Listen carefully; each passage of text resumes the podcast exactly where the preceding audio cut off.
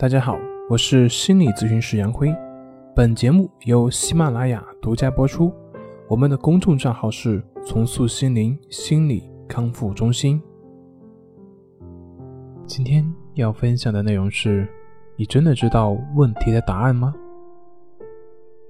我们在生活中是不是总是为了解决一些问题而感到烦恼？那么，我们今天不谈抑郁，只是谈一谈让大家高兴的一件事情。那就是教大家一个办法，怎么样去跳出自己的局限，而找到问题的解决的方法。那么，在讲之前呢，还是先讲一个故事。话说，在很多年以前，有一个国王，他非常喜欢他的小公主，宠爱有加。基本上，这个小公主她要什么，国王就会给什么。可是呢，今天呢，这个小公主提了一个问题，却把这个国王。给难倒了，什么问题呢？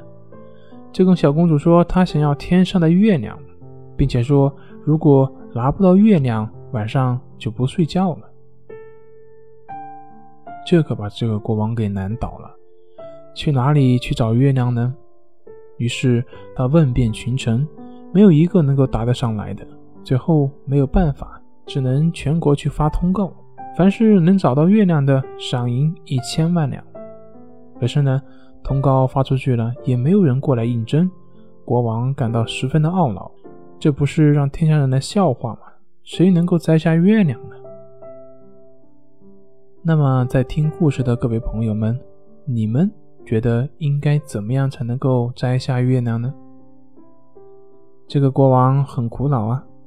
可是正在这个时候呢，没想到还真有一个人过来应征了。所有的人都看着他。等着他说话，只看到他走上了殿，走到了小公主的身边，对那个小公主说：“他说，你说说，你想要的月亮是什么样的呢？”小公主想了想说：“每天晚上都看见它挂在树上，就手指那样的大小，会发光。我想它应该是金子做的。”哦，群臣们突然就明白了，原来月亮就是这个呀，那简单的。直接打造一个手指大小的黄金月亮不就完了吗？那么这一千万两实在是太便宜那个小子了。这个时候有个大臣就过来跟国王说了几句话，于是国王就过去跟那个应征的小子说：“那万一晚上月亮出来了，公主发现自己手中的月亮并不是那个月亮，怎么办呢？”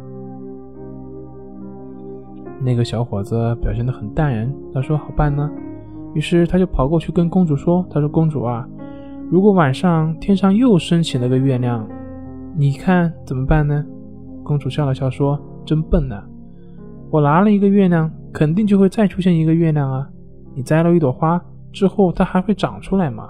这都不知道。”嗯，看来这个问题也解决了。于是呢，这个小伙子轻松的得到了这个国王的一千万两赏金。那么故事到这里就结束了。大家想一想，这个小伙子有去摘月亮吗？